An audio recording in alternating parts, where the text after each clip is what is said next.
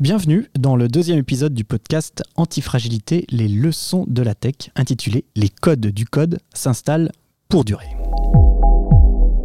Antifragilité, les leçons de la tech, une saga Microsoft pour réinventer l'entreprise.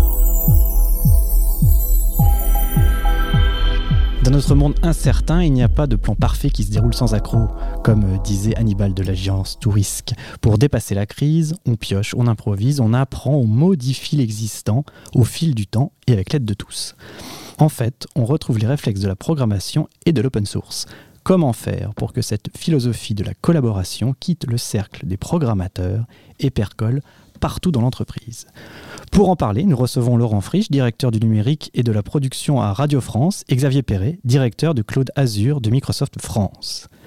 Xavier Perret, pour illustrer cette notion, vous nous emmenez non pas dans une start-up de la Silicon Valley, mais étonnamment chez les paysans anglais du XVIIIe siècle. Exactement, Antoine. Nous sommes au Moyen Âge, dans les campagnes d'Angleterre, où les paysans avaient depuis des temps immémoriaux le droit de couper du bois, de récolter du miel ou de permettre à leurs animaux de paître sur des terrains communaux. Ces terrains, qui ne sont que des landes ou des forêts communales, ne sont pas délimités par des clôtures. Elles sont ouvertes. Elles n'appartiennent à personne, donc à tout le monde. Elles sont gérées en commun. Les paysans usaient ainsi d'un droit coutumier d'usage sur ces biens communaux sans avoir à payer une contrepartie à la communauté ou au seigneur, contrairement à d'autres droits seigneuriaux comme l'usage du four à pain ou du moulin. Et pourtant, tout simplement, tout ça fut remis en question totalement au XVIIIe siècle avec le développement de la production et du commerce mondial de laine de l'Angleterre. Les terrains communaux furent clôturés, rendus aux moutons, tandis que les familles paysannes tombaient dans la précarité. C'est ce que les historiens ont appelé le mouvement des enclosures. La Chambre des communes, le Parlement anglais, mettait fin progressivement au droit d'usage et démanteler les communaux par les enclosures acts pour agrandir pour ces riches propriétaires fonciers les pâturages nécessaires à l'élevage du mouton et de la laine. Et donc euh, l'open source serait euh, les nouveaux communs. Et oui, ce modèle historique d'un autre âge a inspiré un modèle de collaboration et d'ouverture, et c'est Elinor Ostrom, une économiste et politologue américaine au début des années 90, qui s'en inspire dans son ouvrage Governing the Commons, qui met en valeur la créativité et la résilience, oserait-on dire l'antifragilité des groupes humains pour se doter de systèmes de gouvernance de leurs biens communs? La connaissance et la technologie sont souvent considérées par les économistes comme un bien public non excluable. Il est difficile d'empêcher le savoir de circuler, et non rival ce que je sais ne prive personne du même savoir. Et justement, se développe un système pour éviter les phénomènes d'enclosure. Les communs sont des ressources partagées par un groupe de personnes et qui sont vulnérables aux dégradations et aux enclosures. Donc la diffusion d'Internet et des réseaux distribués, c'est la communauté du logiciel libre ou de l'open source qui va illustrer avec éclat qu'il est possible de créer et de gérer des communs numériques de façon efficiente. Choisir d'ouvrir le code à qui veut pour le modifier ou l'améliorer se révèle une idée d'une puissance fantastique pour mobiliser la créativité d'une communauté de développeurs, collaborer, rassembler autour d'une vision partagée d'une liberté à défendre.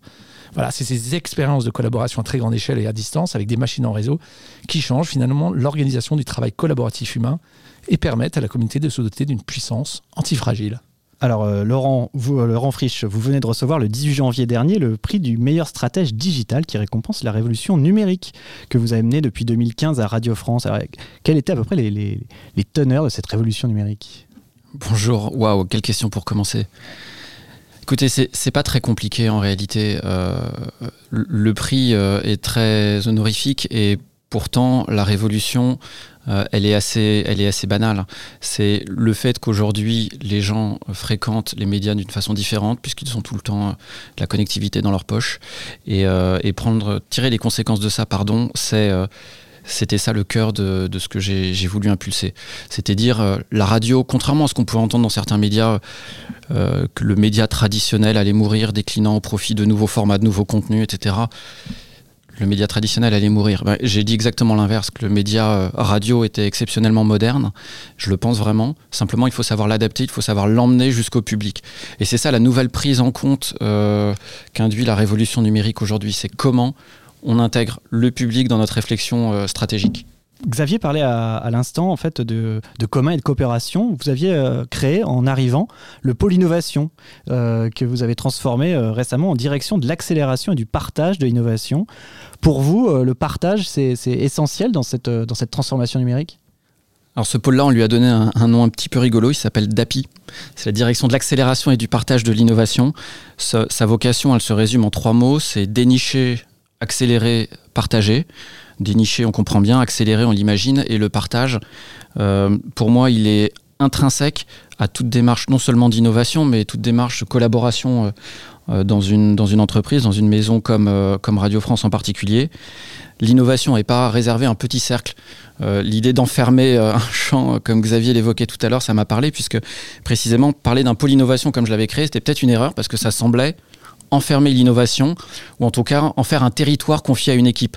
Et c'était exactement pas ça l'idée. L'idée, c'était de stimuler l'ensemble de l'entreprise, de ses 4500 euh, collaborateurs, de les aider à, innover, à inventer des choses, à laisser parler leur créativité. Alors on peut pas faire de l'innovation tout le temps partout, donc il fallait la structurer par une démarche d'accélération, de partage pour donner envie, pour engager, pour améliorer, pour stimuler, pour greffer peut-être l'ensemble des salariés à, euh, à, une idée que bah, le monde change et qu'on doit être là-dedans. Et on est là-dedans. D'accord. Et ça, c'est quelque chose, euh, on retrouve peut-être un peu les, les tenants de l'agilité, quelque chose qui, qui, est habituel dans, dans, le développement. Euh, Ouais, finalement, il faut se souvenir comment a évolué finalement euh, le développement informatique. Hein. Avant, on avait ce qu'on appelait en informatique le développement, le cycle en V, c'est-à-dire, pour faire simple, c'est une méthode linéaire de développement informatique et avec trois phases bien séparées, bien linéaires. On réfléchit à tout et prévoit tout, on fait des specs. Ensuite, on réalise et puis ensuite, on teste et on livre. Bah, pas de bol. Au moment où on livre, finalement, on a des bugs, on a raté des choses, voire le produit n'est plus adapté par rapport à ce qu'on voulait faire puisque le marché a pu changer entre temps.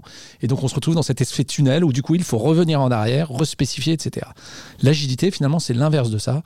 C'est la faculté de se dire je mets le plus vite possible un produit dans les mains du consommateur, du client, de l'employé derrière pour itérer, pour finalement apprendre au fur et à mesure directement finalement de ceux qui vont utiliser le produit.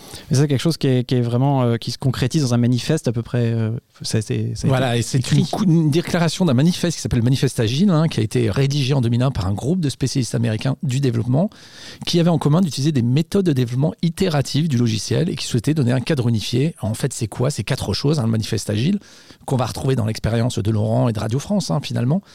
Un, c'est les individus et leurs interactions comptent plus que les processus et les outils. Deux, on cherche des produits logiciels opérationnels plus qu'une documentation exhaustive. Trois, la collaboration avec les clients, internes, externes, est plus importante que la négociation contractuelle avec eux. Et quatre, l'adaptation au changement, très antifragile, hein, est plus importante que le suivi d'un plan qui se déroule correctement. Donc c'est vraiment, euh, Laurent, pour le coup, on est sur quelque chose qui, ressemble à, aux startups. Et euh, ça, vous, vous avez travaillé avec des startups dans cette, euh, vous travaillez avec des startups euh, dans cette révolution que vous menez euh, à la Radio France bah, Déjà, on applique ces principes euh, nous-mêmes. On est en plein dans la révolution numérique. On est face à des facteurs de complexité, c'est-à-dire des imprévus tout le temps. Le, contexte change, notre intention change à un moment donné, des problèmes surviennent, des mauvais choix technologiques, des bugs, des problèmes collectifs arrivent. L'équipe marche pas, il y a des incompréhensions, des désalignements. On a des problèmes de personnes, des gens qui partent, des gens qui sont absents, des, des gens qui ont des soucis dans la il se passe plein de choses imprévues dans un projet. Et, pour réussir à se développer en tenant compte de tous ces imprévus-là, on est obligé de mettre un cadre euh, très fortement inspiré et même calqué sur l'agile. Je voudrais juste rajouter un mot. Et par rapport à ce que disait euh, Xavier à l'instant, il y a plusieurs méthodes agiles qui existent et qui suivent ce manifeste. Nous, on applique Scrum dans nos développements informatiques je pense que le truc le plus important et qu'on ne m'a jamais dit assez et que je répète sans cesse aux équipes, c'est que ça ne suffit pas. Finalement, peu importe la méthode, pourvu qu'on en applique l'esprit, ce qui manque, c'est aussi la, culture. Euh, et avec la culture, c'est un comportement ou une posture des gens, une forme d'empathie, de bienveillance, euh, d'envie de, collaborer. Et ça, on le dit pas assez, mais tout le monde n'a pas envie de rentrer dans ce cadre-là ou n'a pas l'état d'esprit pour rentrer dans ce cadre-là. Et c'est très important quand on constitue des équipes de veiller à ça, avoir des gens qui ont envie de bosser les uns avec les autres, qui ont envie de dépasser leurs problèmes, qui ont, euh, sentiment un sentiment de solidarité naturelle et pas forcée les uns avec les autres. Et, c'est une condition indispensable à ce qu'on puisse appliquer les principes de l'agilité. C'est souvent un des non-dits. Je, tiens à l'expliciter parce que dans la réussite d'une équipe, c'est fondamental. c'est faire émerger une grande diversité de talents. Quoi. Il y a en même temps euh, les, gens qui sont bons dans leur métier. Oui, mais ça, tout le monde le sait qu'il faut faire émerger les talents. Ce qu'on ne sait pas, c'est qu'il faut que les talents marchent ensemble. C'est la différence entre une équipe de stars qui savent pas forcément bien jouer ensemble, alors qu'ils sont tous très très bons. Je ne fais référence à aucun club de foot. Bien sûr, c'est ce que j'allais dire. Euh, parisien, par exemple. Euh, je, je pense qu'il vaut mieux être un bon collectif euh, de gens qui ne sont pas forcément identifiés comme talents ou comme stars, quand bien même ils le seraient, mais qui savent travailler ensemble, et puis plus encore que ça, qui ont du plaisir à ça. Xavier Pérez, euh, quand on parle de ça, on a l'impression que c'est vraiment le, retour du, bricolage et du droit à l'erreur. C'est, ouais, je pense qu'il y, a une idée derrière, effectivement, qui est de ne pas, de pas être dogmatique sur la façon dont on développe les choses de pas euh, voilà trop planifier derrière et plus de s'adapter en permanence. Effectivement, la notion de bricolage, elle est finalement euh, inhérente dans le développement logiciel. C'est vraiment d'accepter qu'on met dans les mains du client quelque chose qui est faillible, qui euh, est perfectionnalisable, qu'on l'on peut perfectionner finalement, et donc il va s'améliorer au cours du temps. Très différent par rapport à je vais donner un produit fini, et puis finalement on va attendre très longtemps avant qu'il puisse se perfectionner. Et ça, pour vous, donc, les, les développeurs ont, pour le coup une, vraie influence dans, la capacité euh, de l'organisation d'une entreprise. Bah, en fait, c'est ce que disait Laurent, les méthodes agiles qui sont pas nées d'hier finalement, qui est dedans la culture du feedback extrêmement créée est native dans celui du développeur. C'est-à-dire que le développeur il va chercher ses feedbacks pour améliorer son code. Derrière, de façon native, le partager, collaborer en mode open source. Il faut rappeler que l'open source, c'est aussi le partage finalement pour mettre à disposition des autres du code qu'on a soi-même développé sur une plateforme comme GitHub ou autre par exemple. Et donc l'acceptation derrière que euh, finalement le développeur va rechercher en permanence à vouloir améliorer son code derrière. Laurent, vous êtes euh, un grand modeste puisque vous ne voulez pas dire les incroyables résultats de votre évolution. Alors je vais les donner. C'est que c'est une hausse du trafic de 80% sur les sites de Radio France depuis 2018. C'est 90 millions d'écoutes de podcasts en novembre contre 20 millions en 2015. Donc on peut dire que vous, à travers la crise sanitaire, vous avez décuplé vos résultats. Donc euh, je vous le dis, vous êtes officiellement antifragile. Et eh oui. Alors vous saviez ça que Radio France, euh, donc euh, ces 4500 personnes, nées bien avant Internet, était une entreprise antifragile? Euh, Ce que je pense, c'est que la, la radio en général a une force vitale qui est absolument incroyable. Elle produit, elle produit tout elle-même, contrairement à, à, la télévision, et elle génère par là même une fierté, une énergie, un sens de la responsabilité qui est peut-être décuplé dans le service public, parce qu'on est guidé par le sens, par le sens de l'utilité sociale. Euh, par euh, l'apport culturel, par euh, un rôle au sein de notre République, mais qui est un mélange entre un modèle très artisanal, où on invente notre façon de faire produit par produit presque, et en même temps industriel, parce qu'on a plein de métiers qui doivent s'articuler entre eux, on a quand même des processus, on est quand même assez nombreux. Et ce mélange des deux, ou cette, cette position vraiment presque à égale distance entre l'artisanat et l'industrie, probablement nous donne des, ressources aussi pour euh, être résilient face, euh, face aux crises. D'accord. Et donc, euh, c'est la tech qui est antifragile. C'est faut être tech pour être antifragile. C'est une, c'est une. Bah, c'est intéressant dans l'exemple finalement de Radio France. C'est-à-dire qu'au-delà de la culture de la tech, effectivement, c'est la tech qui s'installe elle-même dans ses modes de fonctionnement vis-à-vis des autres métiers. Dans les exemples Scrum dont on a parlé agile, finalement, c'est comment les développeurs sont dans une même équipe avec les gens métiers pour améliorer le produit derrière. Et donc, ce qui est intéressant, il y a une étude McKinsey qui est sortie hein, euh, l'année dernière, hein, qui explique très bien qu'il y a aujourd'hui, en gros, dans le monde, plus de 20 millions d'ingénieurs logiciels, dont 50% sont en dehors de l'industrie tech. C'est-à-dire qu'aujourd'hui, on recrute plus finalement des techs dans des industries, on va appeler ça traditionnelles hein, derrière. Et donc, et pourtant, 70% des initiatives de transformation digitale n'atteignent pas leur objectif. Pourquoi? Parce que plus les entreprises poursuivent des stratégies digitales, plus en fait elles ont besoin, certes, d'avoir des techs, mais aussi d'agir comme des entreprises logicielles. On dit souvent euh, être une software compagnie ou autre, mais ça veut dire quoi? Ça, ça veut dire qu'il faut permettre à ces développeurs, à ces compétences, de construire de façon productive, de collaborer, globalement d'ailleurs, quel que soit l'endroit, hein, en mode confiné ou pas, etc., d'où qu'ils soient, et de façon sécurisée, et d'amplifier leur innovation et leur proximité métier. Donc la, la vélocité du développeur, qui est un index qui a été créé, en fait, c'est pas seulement le niveau technologique à l'entreprise, c'est aussi sa manière de collaborer en interne. C'est pas qu'une question de rapidité, c'est autant une question d'ingénuité du développeur. Et donc dans l'exemple de Radio France, finalement, on voit bien que cet index, c'est plutôt comment les développeurs ou la structure technique a été mis au service finalement d'une mission de l'entreprise qui effectivement combine, euh, comme, comme le disait Laurent, euh, un côté artisanal que j'appelais bricolage finalement, et un côté un peu plus peut-être ancré ou traditionnel. Oui, je pense que c'est loin de ne s'appliquer que à des forces de développement, euh, ces principes-là. Ça vient du monde du code et du digital qui a amené tous ces imprévus et tous ces changements tout le temps. Euh, donc le concept a été inventé par, euh, l'univers du digital, mais euh, son application marche dans plein de métiers, dans plein de champs différents. Peut-être pas pour aboutir à du code, mais pour arriver à des processus de collaboration efficaces entre, des personnes. D'accord. Laurent Frisch, ce droit à l'erreur, pour vous, c'est compatible avec, avec le service public J'ai l'impression que c'est quelque chose du coup d'extrêmement monolithique. On a peur du service public. On se dit le droit à l'erreur, le service public, c'est pas c'est antinomique, mais non. Ah oui, pourquoi? Parce que ouais, je comprends parce que euh, on, on, véhicule de l'argent public, on dépense de l'argent public, donc euh, il faut une grande prudence pour être sûr de ne pas faire d'erreur. Et, je crois que ça serait un vrai euh, contresens. C'est-à-dire, pour réussir, quand on est un service public, pour réussir en général à la radio, dans un média et dans le numérique, par ailleurs, je crois au contraire qu'il faut de l'audace et, de la, prise de risque. Sans ça, on se plante. Et se planter euh, serait pour le coup euh, euh, condamnable, condamnable pour, nous. Et alors l'audace et la prise de risque, le corollaire, c'est on peut se planter. Ça peut arriver. Et d'ailleurs, on se plante parfois. On fait parfois des mauvais choix. On essaie juste de s'organiser pour que les choix ne prennent pas, les mauvais choix ne prennent pas une ampleur démesurée que les erreurs, finalement, se résorbent assez vite par des compensations, par d'autres façons de faire. Plutôt que faire une erreur, Xavier évoquait les anciens cycles de développement où pendant six mois ou pendant deux ans, on rentrait dans un tunnel. Là, les erreurs, elles avaient des fortes conséquences puisque on repartait pour deux ans.